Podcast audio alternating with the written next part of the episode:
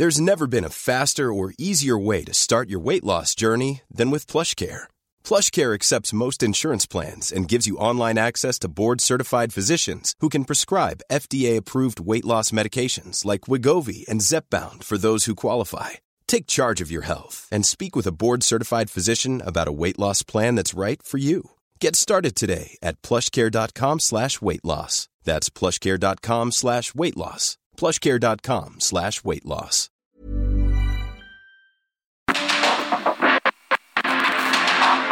Porque el mundo actual no se entendería sin la economía, las finanzas y los negocios. Acompaña a Mario Maldonado, el columnista de negocios más joven y objetivo del periodismo financiero en su programa. Bitácora de negocios. I don't know him anymore. There's nothing where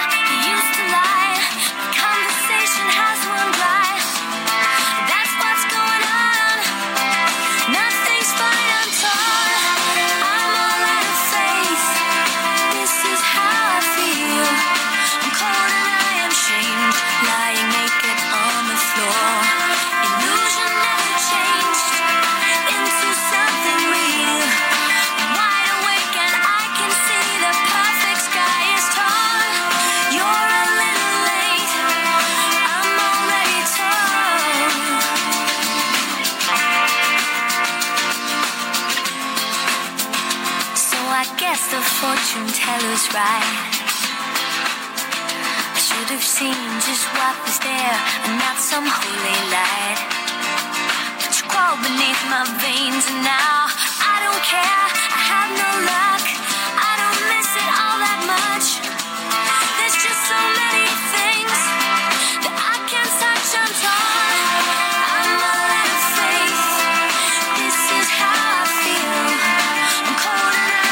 Tal? ¿Cómo están? Muy buenos días. Bienvenidos a Bitácora de Negocios. Yo soy Mario Maldonado. Qué gusto me da saludarlos en este martes y les vamos a tener toda la información. Hoy es martes, martes 17 de enero del 2023 y estamos transmitiendo en vivo desde Madrid, España.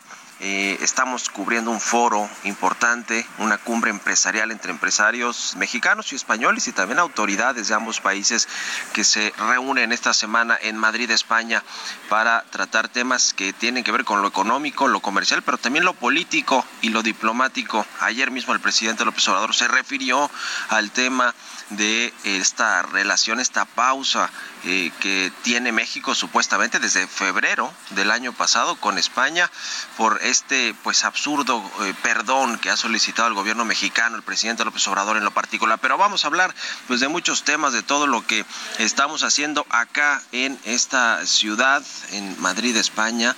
Estas reuniones que se han llevado a cabo han venido políticos. Además ya le tendremos todo el resumen de lo que sucede acá. Comenzamos este martes pues como hacemos siempre, con un poquito de música para alegrarnos las mañanas. Estamos escuchando esta semana canciones pues para dedicarle a las exparejas, ya sea por esta, eh, ya sea para bien o para mal, luego de esta polémica canción de Shakira eh, que le dedicó a su ex esposo Gerard Piqué, el, futbolista eh, catalán. Esta canción de fondo es de Natalie Imbruglia, se llama Torn, es una cantante estadounidense, una banda de rock estadounidense eh, que eh, pues se lanzó esta canción, se grabó en 1995 con la voz de esta cantante australiana británica Natalie Imbruglia. La vamos a estar escuchando hoy aquí en Bitácora de Negocios y le entramos, le entramos ahora sí a la información, los temas más relevantes. Vamos a hablar con Roberto Aguilar, como todos los días, lo más importante que sucede en los mercados financieros. China creció 3% en el 2022, eh, su tasa más baja desde 1976 y las bolsas pierden. Confianza de inversionistas alemanes regresa a terreno positivo y esta marca, este grupo de Louis Vuitton eh, es la emisora más valiosa de Europa, vale 400 mil millones de euros esta marca de artículos de lujo.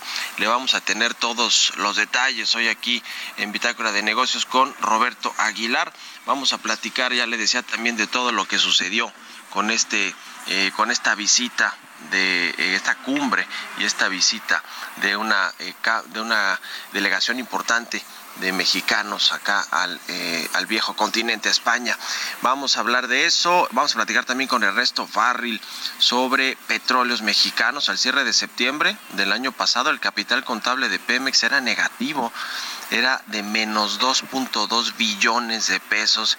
Le vamos a entrar al tema, vamos a hablar también con Luis González eh, de, Franklin Templeton sobre esta decisión pues muy polémica de proponer a, el, eh, Omar Mejía Castelazo como nuevo subgobernador de Banco de México. Ya le contamos aquí todo el perfil que no, pues que no da eh, simplemente para ser integrante de la Junta del Banco Central de México, pero pues lo que sí da es la relación que tiene con Galia Borja y con la actual gobernadora del Banco de México, Victoria Rodríguez, y que a pesar de que se tituló en 14 años prácticamente y se acaba de y acaba de hacerlo hace unos años, pues eh, el presidente lo, ha defendido eh, como como nuevo integrante de la Junta de Gobierno del Banco de México. Ya le vamos a entrar a los detalles porque lo tienen que eh, ratificar y palomear los senadores de la República.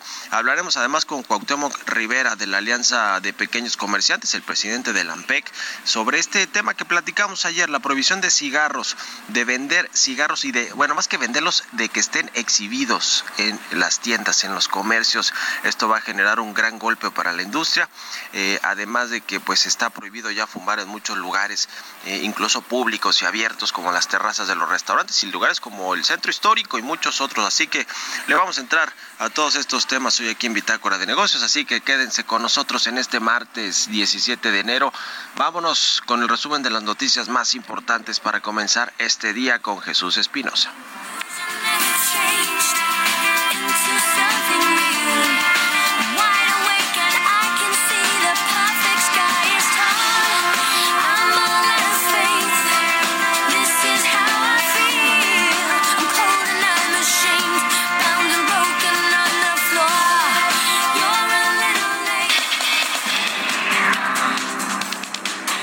La primera edición del Foro Empresarial México-España, una apuesta empresarial de futuro, las empresas mexicanas mostraron su fuerza este lunes y pidieron seguir aumentando la relación histórica de hermandad con el país europeo, que se mostró muy dispuesto para aumentar el volumen de negocios entre ambos países.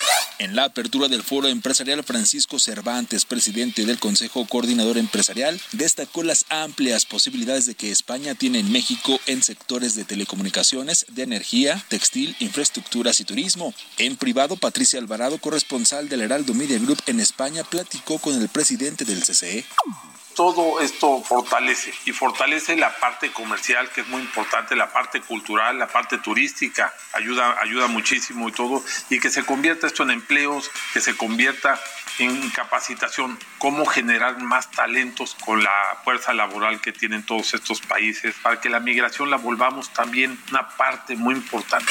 Por su parte, el presidente de la Confederación de Organizaciones Empresariales de España, Antonio Garamendi, puso en valor la relación bilateral con México y afirmó que desde la patronal española impulsarán todos los tratados de la Unión Europea con México. Por tanto, tenemos una hoja de ruta eh, importantísima y además de esa hoja de ruta tenemos planteamientos ya que hoy han quedado patentes en este encuentro que nos van a llevar a trabajar muy bien todo este, todo este año que tenemos por delante y a intensificar esas relaciones que, que son además de familia, de hermanos y de pueblos muy cercanos, con culturas, como hemos visto, que compartimos totalmente. En tanto que el diputado panista Santiago Krill, invitado por la Confederación Española de Organizaciones Empresariales, destacó la importancia de la relación comercial entre México y España y la inversión de ambos países. Aprovechó para hablar de su intención de representar al PAN y a la alianza en 2024, pero sobre todo a México como su presidente. Espero ser el primero en registrarme para buscar, en primer lugar, representar al PAN, que es mi partido, el Partido Acción Nacional. En segundo lugar, representar a la Alianza. Y en tercer lugar, ser el próximo presidente del país a partir del año 2024. Los representantes empresariales de México serán recibidos por diversas autoridades y cerrarán su visita con una audiencia con el rey Felipe VI en el Palacio de la Zarzuela el próximo 19 de enero.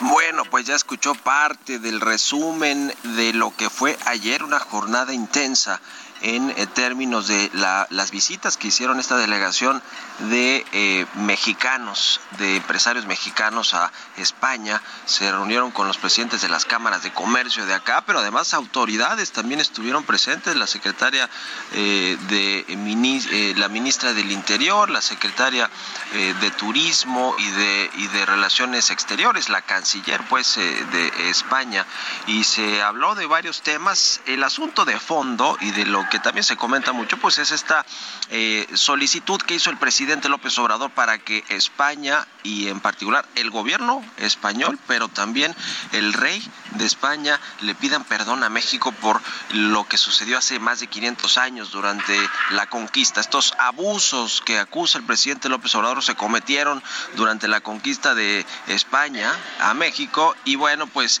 lo cierto es que acá los empresarios de ambos países lo que quieren es mantener un vínculo cada vez más estrecho, más cercano entre ambas economías que están altamente correlacionadas eh, y que y que pues se quiere mirar hacia adelante. Le decía que estuvo acá Francisco Cervantes, ya lo escuchamos, presidente del Consejo Coordinador Empresarial, José Abugaber, el líder de la Concamín, eh, gente de la Concanaco Servitur, el, eh, Guillermo Romero, también del COMSE, Sergio Contreras, vicepresidente ejecutivo de este Consejo Empresarial Mexicano de Comercio Exterior, Inversión y Tecnología, y estuvo Kirin Ordaz, el embajador de México en España. Eh, ya escucharon también a, a Santiago Krill, el presidente actual de la mesa directiva de la Cámara de Diputados, pero también el morenista Sergio Gutiérrez Luna, expresidente de la Cámara de Diputados. Así que eh, mucha eh, gente importante, una eh, delegación muy nutrida de mexicanos, y le decía que pues lo que ellos buscan es que se mantenga la relación comercial, que no solo se mantenga, se fortalezca. Y van unos datos rápidos de lo que significa la relación México-España. En, en, la historia, España ha invertido más de 80 mil millones de dólares en los últimos 24 años nada más en México, eh, en infraestructura, en el sector hotelero, turístico, de transporte, en todos los sectores está eh, la empresa española y el capital español en México. Hay más de 7 mil empresas de capital español que están establecidas en el país que generan más de un millón de empleos. El intercambio comercial supera los 4 mil 500 millones de dólares y de sentido contrario, México es el sexto inversionista más relevante en España y en los últimos años, para darnos una idea, el número de compañías españolas pasó, de mexicanas en España pasó de 500 a 700 compañías, eh, es decir, hay una relación muy estrecha entre ambos países. Y pues mientras el presidente López Obrador le decía volvió a remeter de alguna manera ayer contra el gobierno de Pedro Sánchez, el gobierno español y eh, pues la corona española eh, que, que, encabeza actualmente el rey Felipe VI, pues ayer habló del saqueo de todos estos asuntos de eh, la intelectualidad y de eh, cosas que tienen que ver con lo que supuestamente nos dejaron los españoles. Eso, dice el presidente, porque tiene su versión de la historia muy particular, él y su esposa Beatriz Gutiérrez Müller. Pero mientras todo esto sucede en México con el, con, el asunto diplomático y con estos resentimientos del presidente López Obrador, pues en Madrid los empresarios mexicanos y españoles brindan con vino, se comen sus tapas y tienden fuentes para fortalecer las entre dos países que comparten muchas cosas, historia, cultura, costumbres, idioma y a veces y a veces también pues orgullos mal entendidos como el del presidente López Obrador. En fin, en fin, fue una buena reunión acá sin duda alguna y les dejamos a ustedes también que nos comenten en la cuenta arroba Mario Mali, en la cuenta arroba Araldo de México, lo que consideren sobre esta relación México-España. Vamos a otra cosa. Radar económico.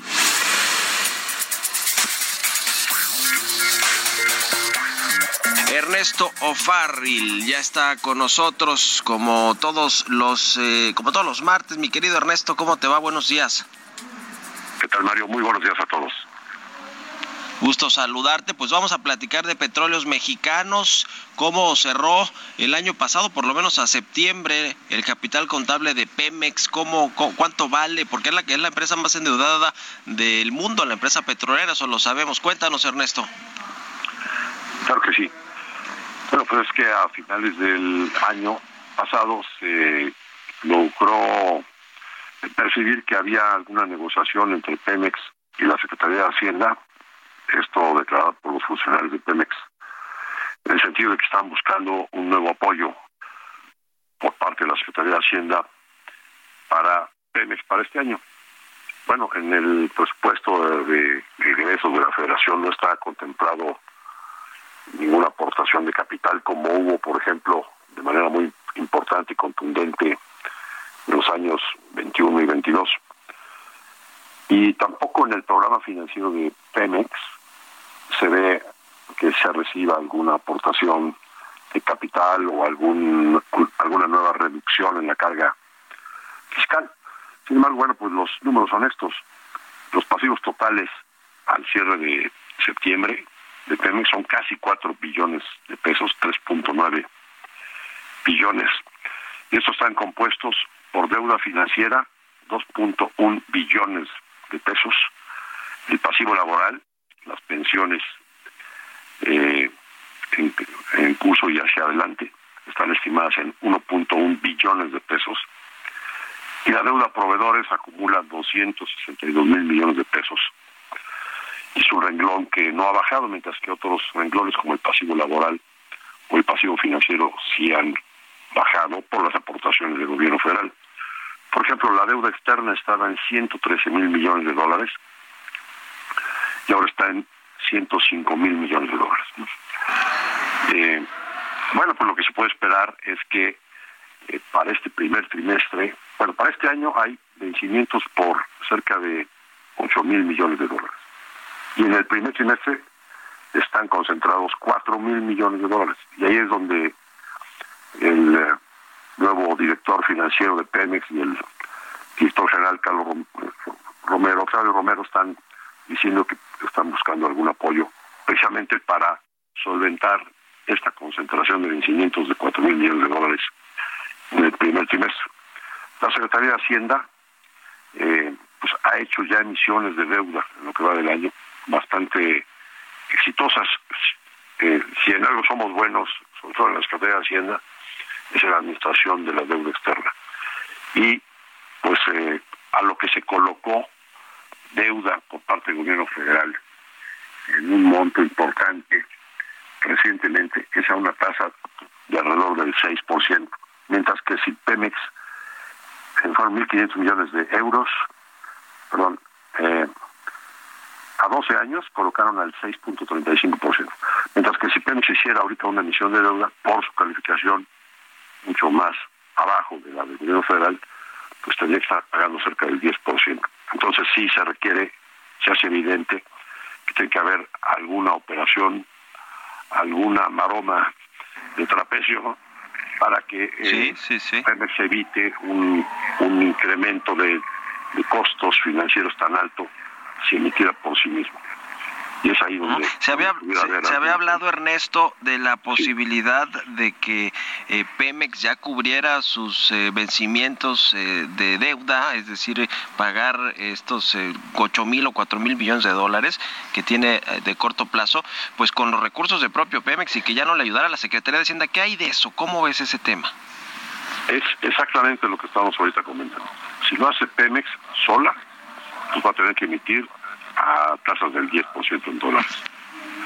Y bueno, pues estamos en, un momento en que las tasas todavía no terminan de subir en el mundo, ¿no? Tanto por parte de la Reserva Federal como por parte del Banco de México. Eh, y, pero pues es un momento histórico, ¿no? De tasas altas. Y con la calificación tan mala que tiene Pemex por parte de Moody's, Standard Poor's, perdón, no, Standard Poor's, eh, Moody's y Fitch, pues tendría que pagar una tasa muy alta. Mientras que si se hace a través de alguna operación coordinada con el gobierno federal, probablemente se logre una tasa del 6%. Entonces es básicamente por donde pudiera estar el apoyo. Sí, Pemex no tiene grado de inversión prácticamente desde que comenzó el sexenio. Tendrá que colocar a tasas mucho más altas de las que coloca el gobierno mexicano, que es finalmente quien respalda los papeles de deuda de Pemex y toda esta pesadísima deuda de más de 100 mil millones. Así es. Donde nosotros estamos poniendo el, foco es que el, apoyo a Hacienda debe estar en el pago a proveedores. 262 mil millones de pesos a septiembre implican que los proveedores de Pemex pues eh, se quedan incluso sin financiamiento, porque como Pemex no les paga, pues entonces nadie los quiere financiar y esto encarece pues eh, de manera rotunda la operación de Pemex. Entonces creemos que que Hacienda haría muy bien en contemplar dentro de su apoyo el pago a proveedores. Bueno, pues muchas gracias Ernesto, un abrazo y muy buenos días. Igualmente, Mario, que tengan todos ustedes. Es Ernesto O'Farrill, todos los martes con nosotros. Vámonos con los mercados financieros. Economía y mercados.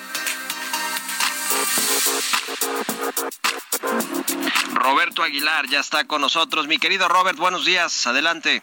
Mario, me da mucho gusto hablarte a ti y a todos nuestros amigos. Rápidamente te comento que el crecimiento económico de China en 2022 se desplomó a uno de los eh, peores niveles en casi medio siglo, ya que el cuarto trimestre justamente se vio duramente afectado por las estrictas restricciones del COVID y la caída del mercado inmobiliario.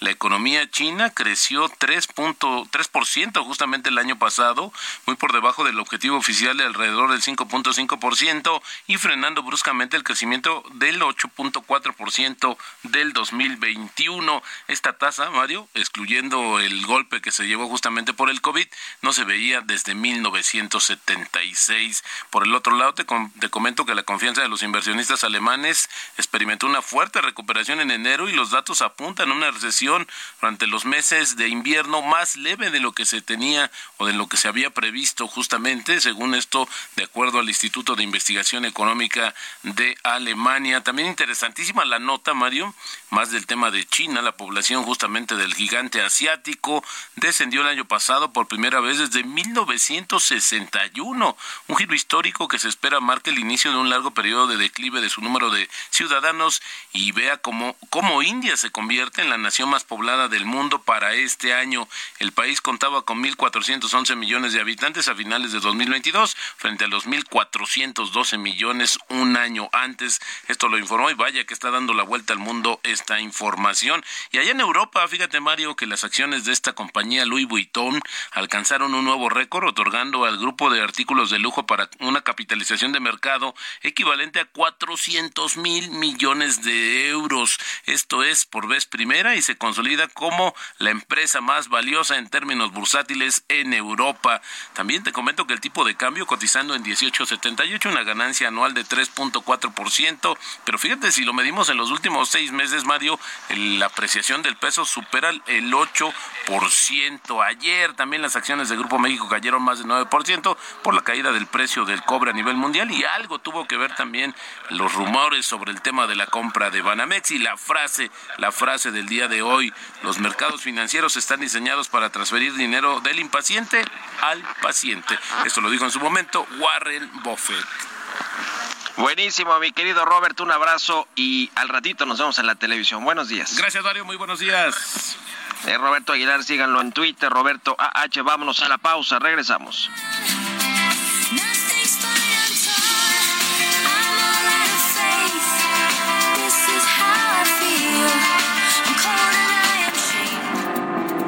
Momento continuamos con la información más relevante del mundo financiero en Bitácora de Negocios con Mario Maldonado. Regresamos.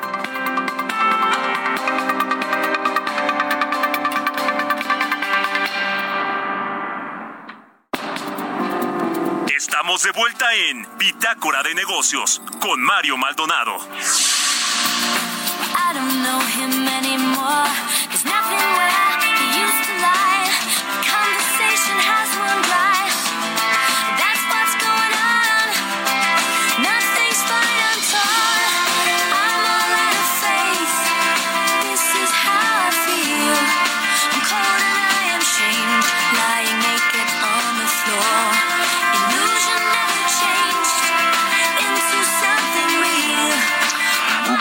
De regreso aquí en Bitácora de Negocios. Son las 6 de la mañana con 30 minutos, 31 minutos, tiempo del centro de México.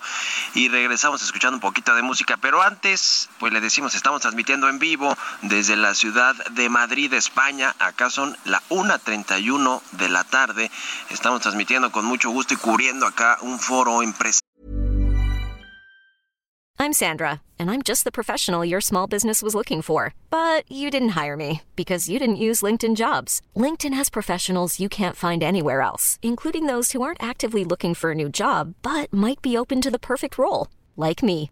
In a given month, over 70% of LinkedIn users don't visit other leading job sites. So if you're not looking on LinkedIn, you'll miss out on great candidates like Sandra. Start hiring professionals like a professional. Post your free job on linkedin.com/achieve today.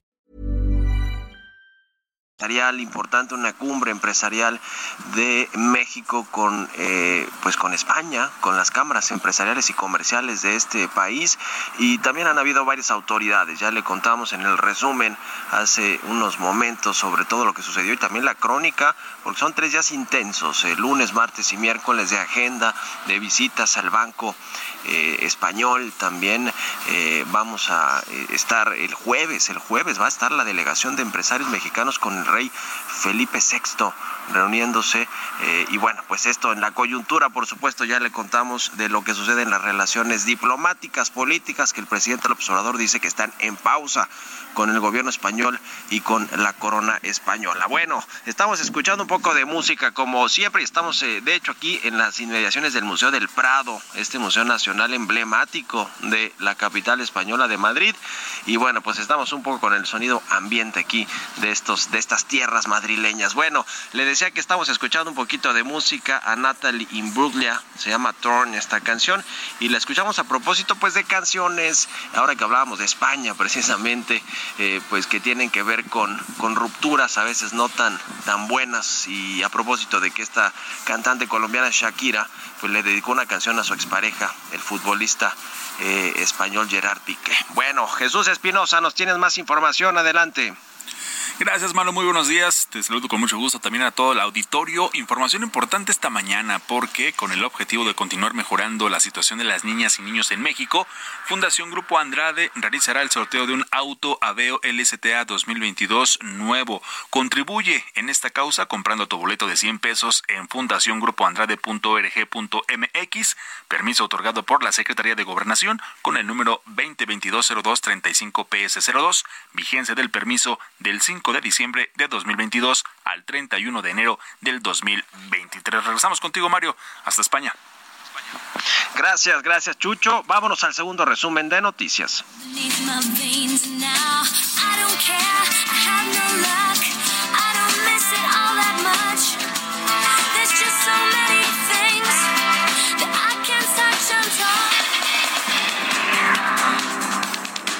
Ante los cuestionamientos por su postulación y poca experiencia, el presidente Andrés Manuel López Obrador respaldó la nominación de Omar Mejía Castelazo para sustituir a Gerardo Esquivel para ocupar el cargo de subgobernador del Banco de México.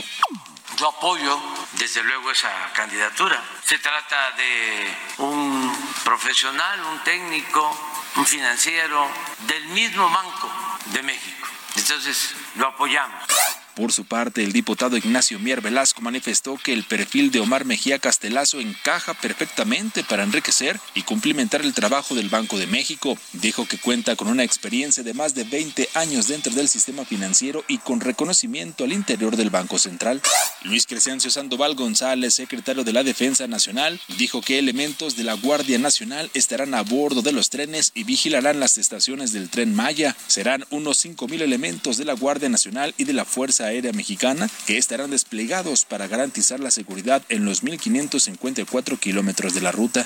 La aerolínea Aeromar entregó al Aeropuerto Internacional de la Ciudad de México la propuesta para reestructurar un adeudo de alrededor de 500 millones de pesos, derivado de diversos contratos, monto que debe ser recuperado.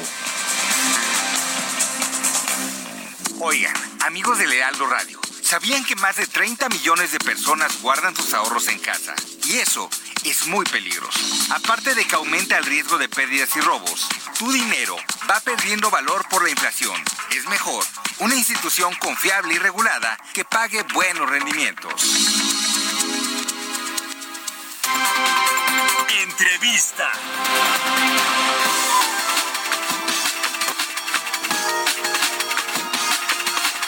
Y ya le decía, y lo escuchó usted al presidente Andrés Manuel López Obrador hablar sobre este relevo, esta propuesta que envió a el Senado de la República para pues eh, integrar a un nuevo subgobernador de la Junta de Gobierno del Banco de México. Se trata de Omar Mejía Castelazo, quien pues había trabajado en la Secretaría de Hacienda de su gobierno con Galia Borja cuando era la tesorera Galia Borja, que también está en la Junta de Gobierno, la propuso el presidente López Obrador y también se dice que es muy amigo de la actual gobernadora de Banco de México, Victoria Rodríguez Ceja. Eh, lo cierto es que parece ser que revisando pues eh, simplemente su perfil, su CV, pues no no se ve que tenga ni experiencia en política monetaria, en temas monetarios, pero tampoco necesariamente tanta experiencia como lo dicen trabajando para la Junta de Gobierno del Banco Central. En fin, vamos a analizar este y otros temas de corte financiero con Luis González. Él es vicepresidente y senior de Portfolio Manager de Franklin Templeton. ¿Cómo estás, Luis? Muy buenos días. Mario, buenos días. Gusto saludarte. Pues, ¿cómo ves esta propuesta? Eh, yo, con los economistas que he platicado, pues no, no les sorprendió completamente la propuesta de Omar Mejía y eh, pues hay quienes también critican que no tenga experiencia, como no la tenían quizá ni siquiera el propio Gerardo Esquivel, que es a quien está sustituyendo, o a la propia gobernadora Victoria Rodríguez, pero además, pues como que ha habido también mentiras eh, o, o, por lo menos imprecisiones en, el, en la presentación que hizo de su currículum, de su perfil a Secretaría de Hacienda. ¿Cómo ves tú el tema?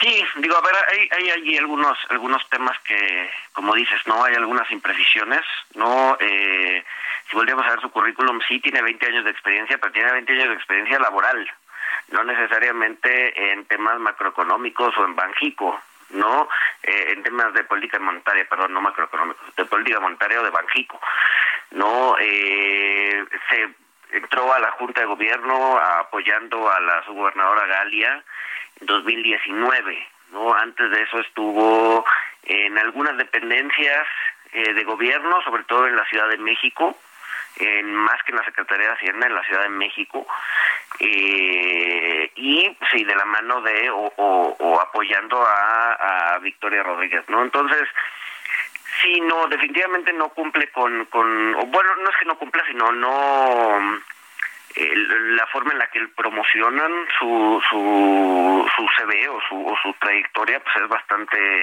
eh, irregular no no no tiene 20 años de experiencia eh, como como lo como lo como lo han mencionado. No ahora eh, no no ha, habido a lo largo de la historia de Banjico gente que no tiene experiencia dentro del banco o incluso dentro de la Secretaría de Hacienda no gente que economistas de carrera, pero en el sector privado, cosas, cosas de ese tipo, ¿no? Eh, sin embargo, lo que preocupa hoy por hoy es que pues ya son, o sea, bueno, en, o sea, cuando entraban ese tipo de personas, pues eran minoría, ¿no? Era una persona eh, al lado de economistas que ya tenían mucho tiempo eh, de carrera en Banjico o Secretaría de Hacienda, y pues bueno, esa persona sí iba aprendiendo, iba, iba desarrollándose adentro del banco, aunque no tenía experiencia. Lo que preocupa hoy por hoy es que el perfil, ese perfil es mayoría en la Junta de Gobierno, ¿no? Este, eh, si volteamos a ver temas de experiencia, por ejemplo, eh, en 2017 pues, teníamos a la Junta de Gobierno más experimentada, ¿no? Sumaban más o menos como 160 años de experiencia entre los cinco miembros. Eh, hoy eh, está en su nivel mínimo y estamos hablando de cinco años de diferencia. ¿No? De 2017 a 2022, 2023. Eh, hoy, si juntan la, experiencia de, de los eh, del, de la gobernadora y de los cuatro subgobernadores, eh, pues estamos hablando de que apenas tienen 45 años, ¿no? Entonces, eh, lo que preocupa es eso, que, que la Junta se está llenando de gente que no tiene experiencia en política monetaria en Banjico o en Hacienda, ¿no? Sí, sí, sí, sin duda. Y, y, no creo que el primer secretario de Hacienda de este gobierno, Carlos Ursúa, eh, se haya referido necesariamente a esa sangre nueva, porque él dijo, sí le hace, hace falta sangre nueva al Banco de México, a la Junta de Gobierno, eh, haciendo referencia a que pues iban a llegar, les iba a tocar al gobierno federal, al presidente López Obrador particularmente, pues eh, proponer a los nuevos integrantes de la Junta, pero no creo que, que, después de lo que ha pasado con estos nombramientos haya, haya sido a lo que se refería necesariamente Carlos Ursúa. Ahora, esto cómo, pues cómo va a incidir en las decisiones de política monetaria, que es lo importante, ¿no? Además de otras cosas que, que, que por supuesto ven la, Junta de Gobierno y los subgobernadores de, cosas financieras y macroeconómicas, pero lo importante pues son las tasas de interés. Esto va a inclinar la balanza, ¿crees? la integración de Omar Mejía, porque pues finalmente ya van a tener ahora sí que mayoría, ¿no? ya propuso el presidente a, Victoria Rodríguez, a Galia Borja, a Jonathan Heath, que quizás sea el más independiente, por ponerlo así, y ahora Omar Mejía, que pues podrían inclinar la balanza, ¿no? Hacia un lado o hacia otro. No creo que, a ver, no creo que haya un tema de autonomía, no. Eh, yo creo que lo que preocupa más es un tema de eh, experiencia eh, hacia hacia adelante, ¿no? Vivimos 2022, un año eh, medio en piloto automático, ¿no? Eh, un poco copiando de la plana la FED. Sin embargo, 2023 es probable que sea diferente, es probable que Banjico tenga que desacoplarse eh, de la Fed, bajar tasas un poco antes que, que nuestro par en Estados Unidos y entonces ahí es donde eh, la experiencia va a jugar un papel importante.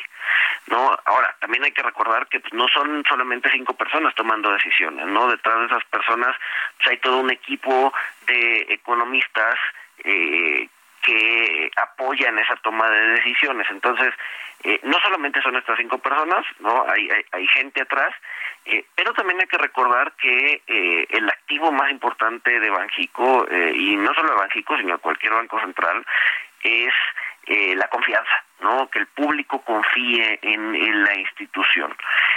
yo creo que lo que se está mermando es eso, no, no, no, no, no tanto la capacidad de tomar decisiones, porque te digo, hay, hay un equipo detrás que apoya en la toma de decisiones, eh, pero sí la confianza, no la, y, eh, la confianza de que estas cinco personas que son la cara de Banjico eh, puedan tomar bien o puedan tomar decisiones acertadas. Eh, ¿Por qué? Por, por esta falta de experiencia y por, por este, al parecer, eh, compadrazgo al momento de, de elegir eh, a, quién, van a ser estas cinco caras, ¿no? Eh, entonces yo creo que lo que está armando es eso y un banco central eh, que carece de la confianza del público, pues sí es un banco central que perdió eh, pues bastante capacidad de acción, ¿no? Ajá.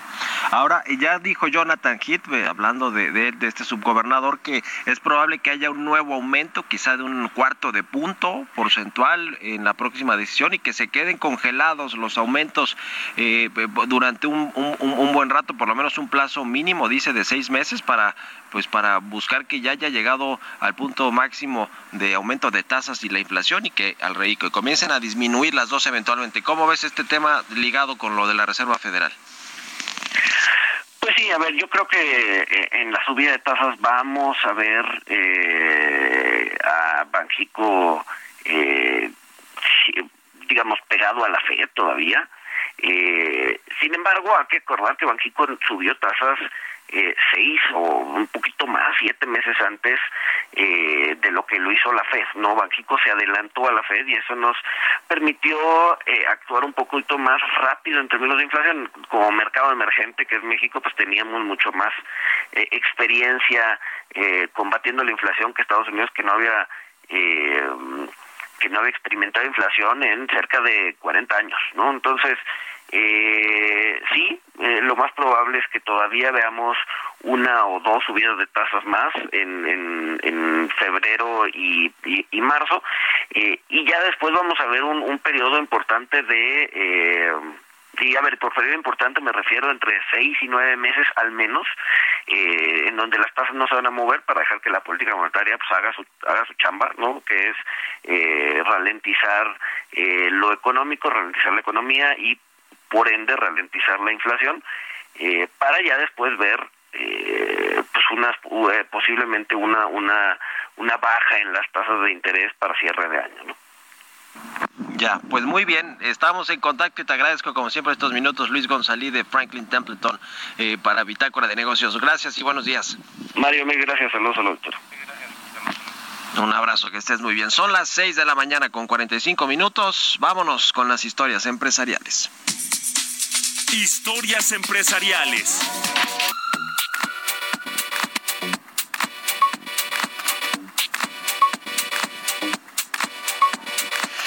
De México, esta compañía de Carlos Slim y su sindicato firmaron un acuerdo para resolver el pasivo laboral y las jubilaciones de sus trabajadores sindicalizados. Ambas partes asumieron el compromiso de mejorar las condiciones de la empresa y la calidad de sus servicios. Nos platica de esto Giovanna Torres.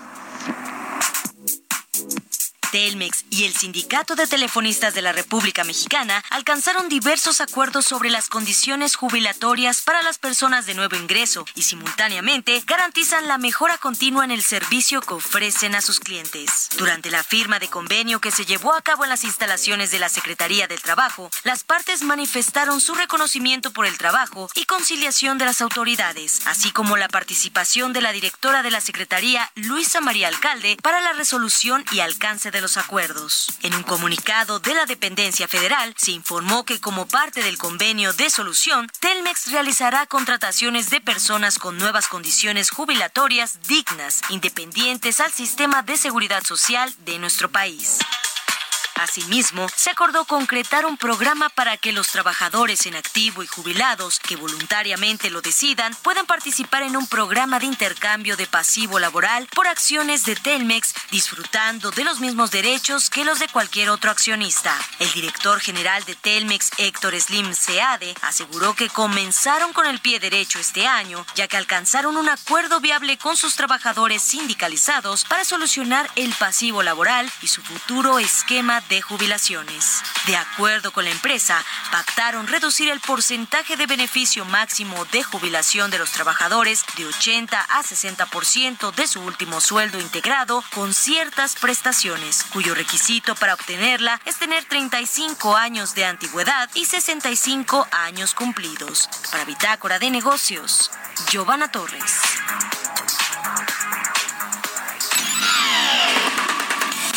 Mario Maldonado en Bitácora de Negocios.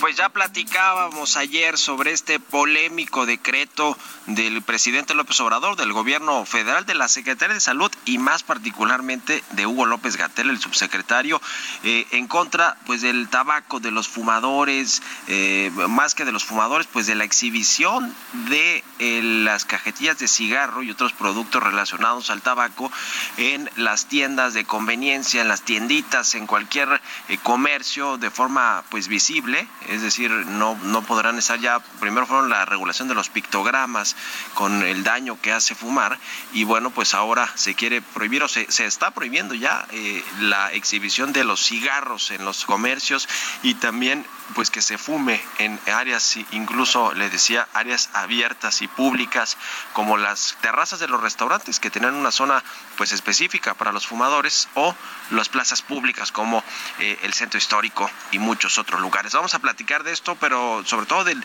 impacto que va a tener para el comercio en México. Vamos a hablar con Cuauhtémoc Rivera, él es presidente de la Alianza Nacional de Pequeños Comerciantes, la AMPEC. ¿Cómo estás, Cuauhtémoc? Buenos días.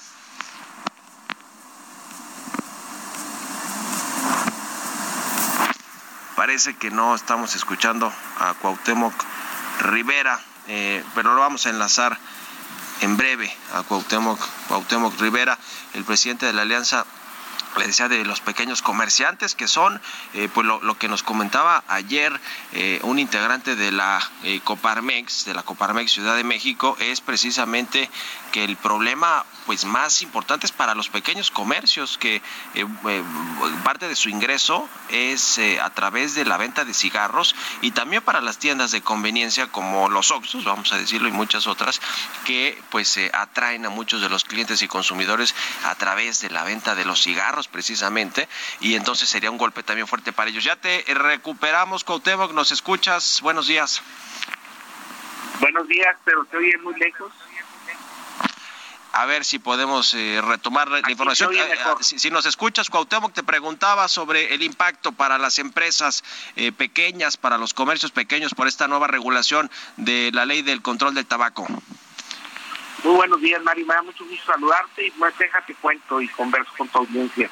Eh, los pequeños comercios en el país es una estructura de un millón doscientos mil puntos de venta y uno de sus motores principales de que vaya se les llama ganchos o promotores de venta es la venta del cigarro, porque la gente va y compra cigarros, pero también compra otras cosas.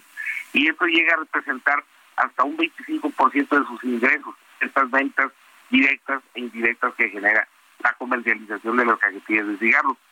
Lo que viene a dar una gran afectación económica, esta medida que ha planteado el reglamento de, que propuso COFEPRIS y que fue lo propuso de manera unilateral sin tomar en cuenta ningún comentario, ninguna observación.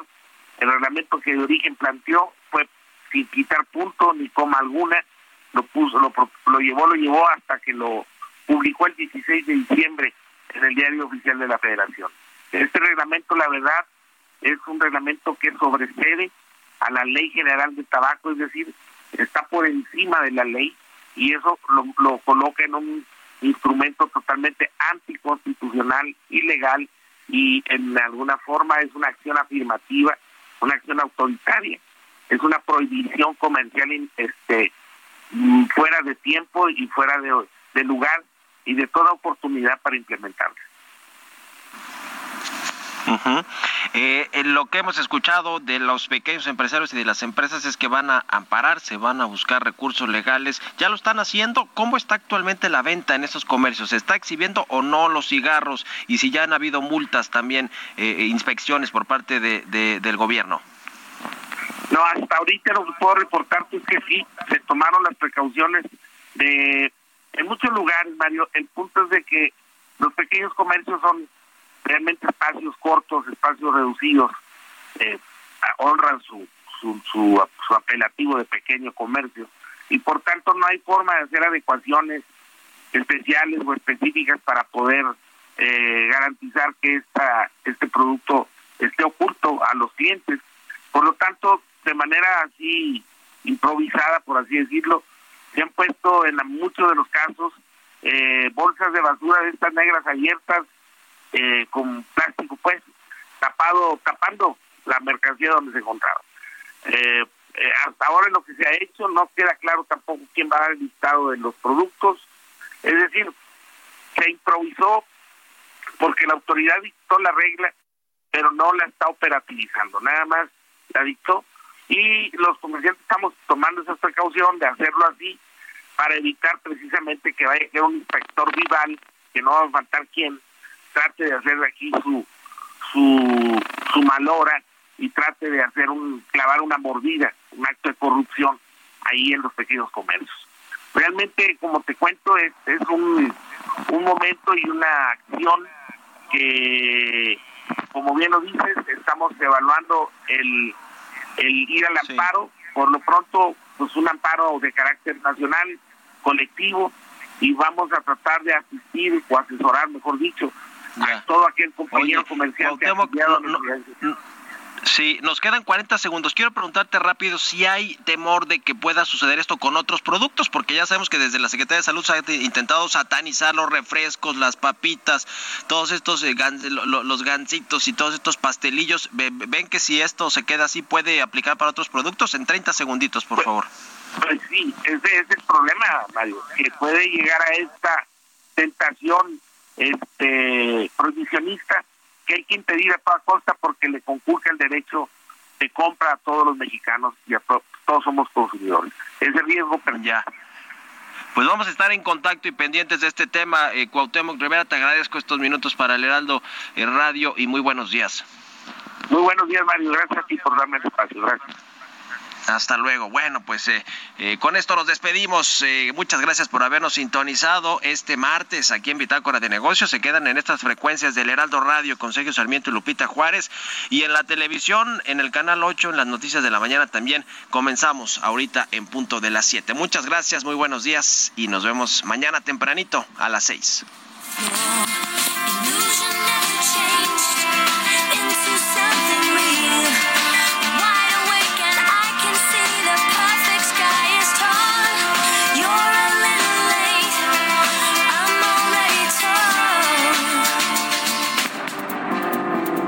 fue Pitácora de Negocios con Mario Maldonado.